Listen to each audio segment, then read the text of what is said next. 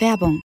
Es gibt eine Dating-App für Menschen, die wirklich daten wollen. Und die heißt Hinge. Hinge wie das Scharnier auf Englisch. Das Element, das es braucht, damit zwei Dinge zusammenkommen können. Schön, oder? Hinge ist die Dating-App, die entwickelt ist, um gelöscht zu werden. Denn die Profile bei Hinge bieten mehr als ein paar Bilder und Infos zur Körpergröße. Auf Hinge gibst du an, mit welcher Absicht du datest, sodass keine Missverständnisse entstehen. Und das Coolste ist, Hinge hat Prompts, also Fragen, deren Antwort direkt darauf schließen lassen, ob ihr die gleichen Interessen, aber vor allem den gleichen Humor teilt.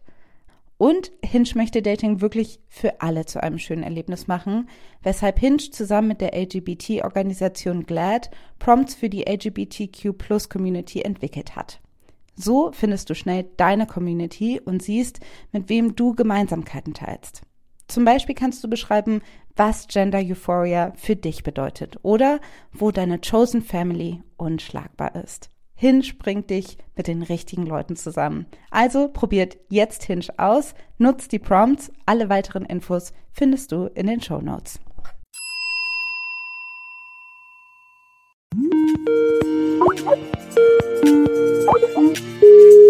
Oh, warte mal.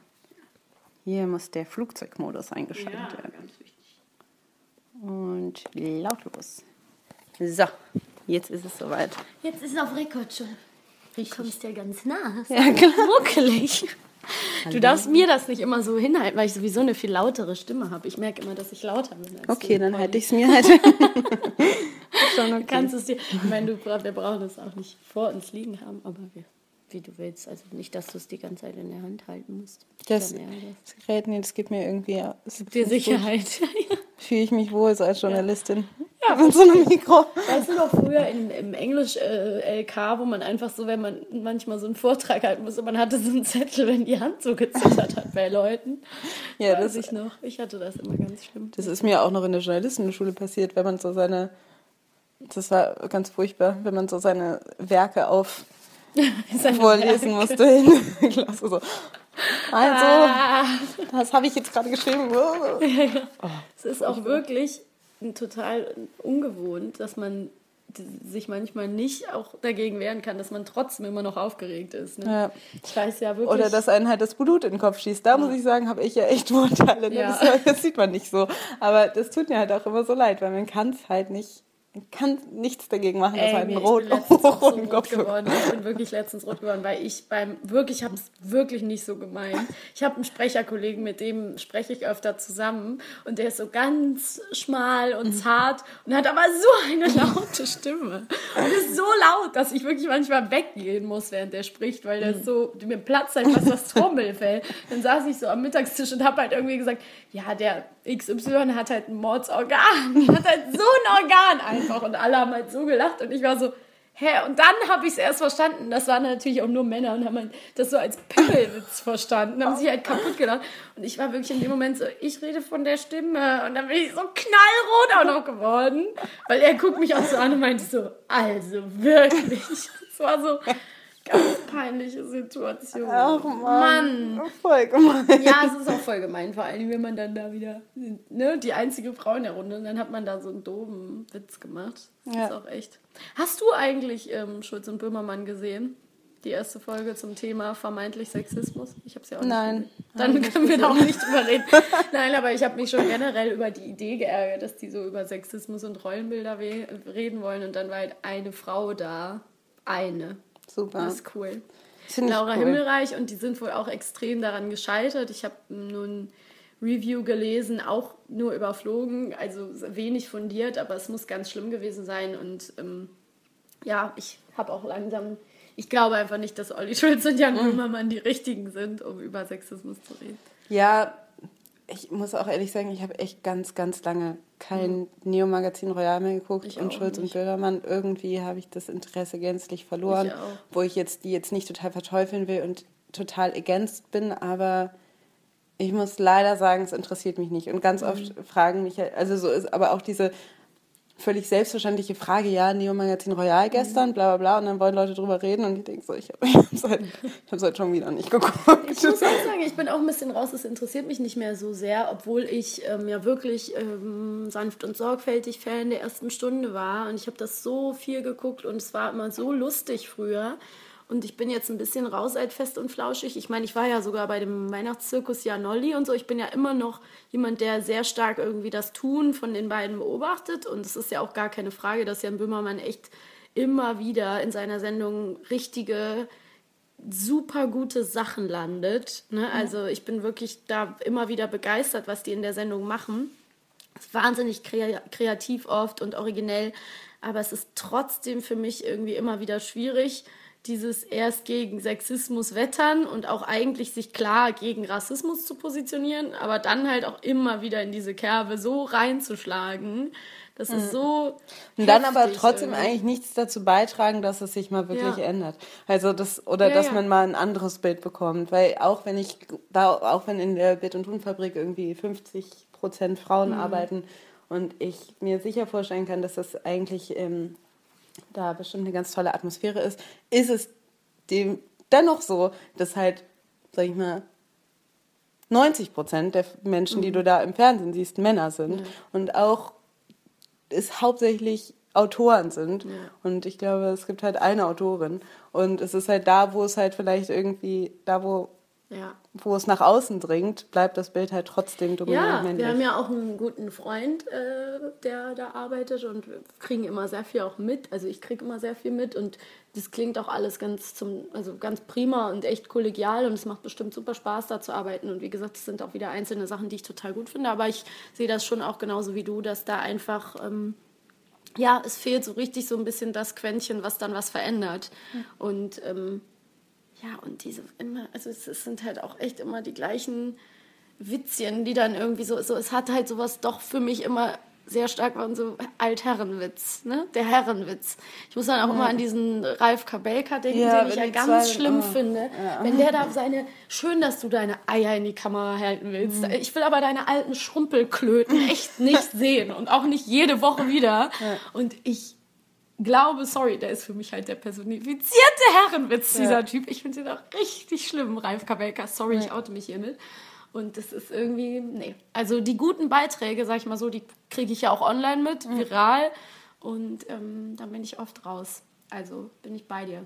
Ja. Ja, aber wie gesagt, wir haben es nicht gesehen. Wir können uns eigentlich nicht dazu äußern. Also, wir äußern uns ja auch allgemein jetzt über die Sendung. Genau. Und, und ich denke auch. Und es ist vielleicht auch besser, so dass wir sie jetzt noch nicht gesehen haben, weil wir bestimmt. Dann würden wir uns abfangen. wir richtig sauer. Wenn wir richtig sauer, würden wir haten, dann wäre direkt wieder die Stimmung im Eimer. Ich wollte die Geschichte ja eigentlich nicht erzählen, aber ich, weil sie auch nicht zum Thema passt, aber ich erzähle sie jetzt einfach mhm. trotzdem noch mal kurz, dass ich diese Woche auf Facebook unfreiwillig die Vergewaltigungsszene aus dem neuen äh, Verhoeven-Film L mit Isabelle Huppert gesehen habe. Und zwar, weil ähm, man kennt es ja, so Filmverleihe oder Filmverbreiter, äh, äh, die schneiden ja manchmal Ausschnitte aus den Filmen aus und ähm, zeigen dann einzelne Szenen und übertiteln die dann so und machen dann irgendwie Werbung für den Film. Und in dem Fall hat halt irgendein völlig geistesgestörter Mensch die Vergewaltigungsszene ausgeschnitten, die dann durch die Autoplay-Funktion in Facebook sofort losging. Mhm. Und wir haben ja über ne, Vergewaltigungsszenen in Filmen auch schon gesprochen. Ich möchte mir diesen Film nicht angucken. Ja, ja? Ich, ich möchte diesen Film nicht sehen. Oh, welche tolle Idee. Eine Frau wird vergewaltigt und macht nichts, geht nicht zur Polizei und rächt sich dann. Ja, haha, haben wir tausendmal mhm. gehört. Ich kann es nicht mehr hören. Ähm, ich sitze vor meinem Computer, denke mir nichts und die Überschrift war der Angriff. Frau im Not. Im, IM. Ne? Also jemand war einfach auch, also ich weiß nicht, ob da ein Praktikant saß oder sonst irgendwas. Der Angriff, Frau im Not und dann die Vergewaltigungsszene, wo sie in ihrem Haus überfallen wird von einem Mann mit schwarzen Klamotten und einer Maske. Und ich habe jetzt diese Szene gesehen. Ohne Ton zwar, aber ohne es mir ausgesucht zu haben, ohne Triggerwarnung, mhm. einfach so auf Facebook, ohne Zusammenhang. Und ich finde, dass das. Wie beknackt, der Typ hat echt hat schwarz und so eine schwarze mhm. Maske an. Was ist das denn ja, einfach auch für ein...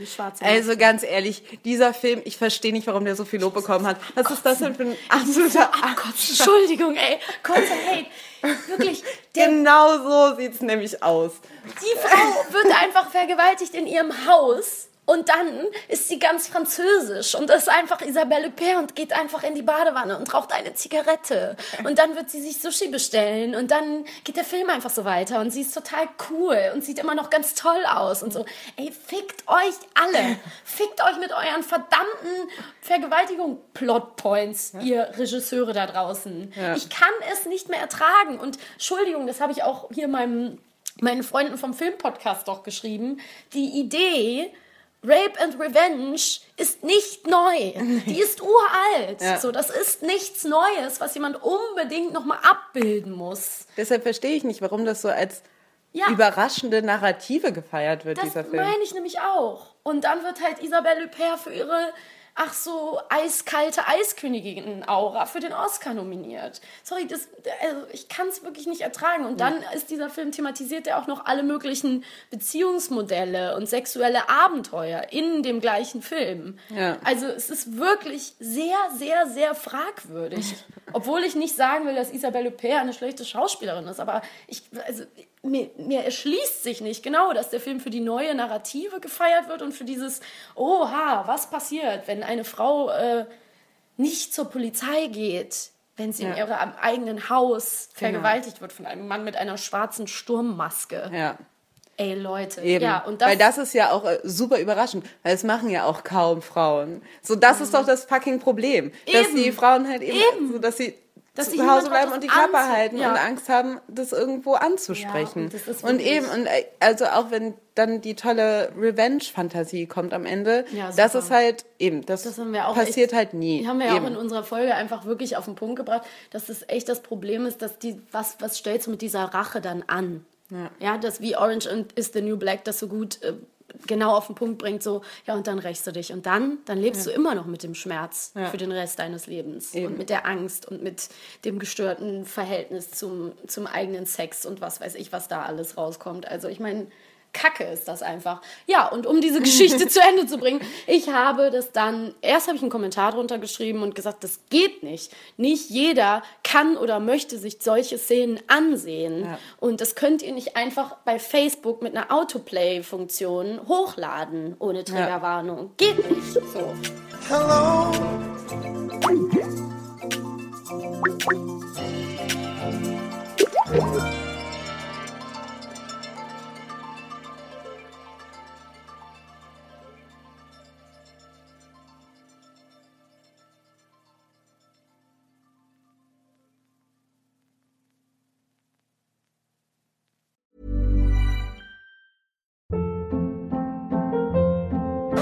Hold up. What was that? Boring. No flavor. That was as bad as those leftovers you ate all week. Kiki Palmer here, and it's time to say hello to something fresh and guilt-free. Hello Fresh. Jazz up dinner with pecan-crusted chicken or garlic butter shrimp scampi. Now that's music to my mouth. Hello Fresh. Let's get this dinner party started. Discover all the delicious possibilities at hellofresh.com.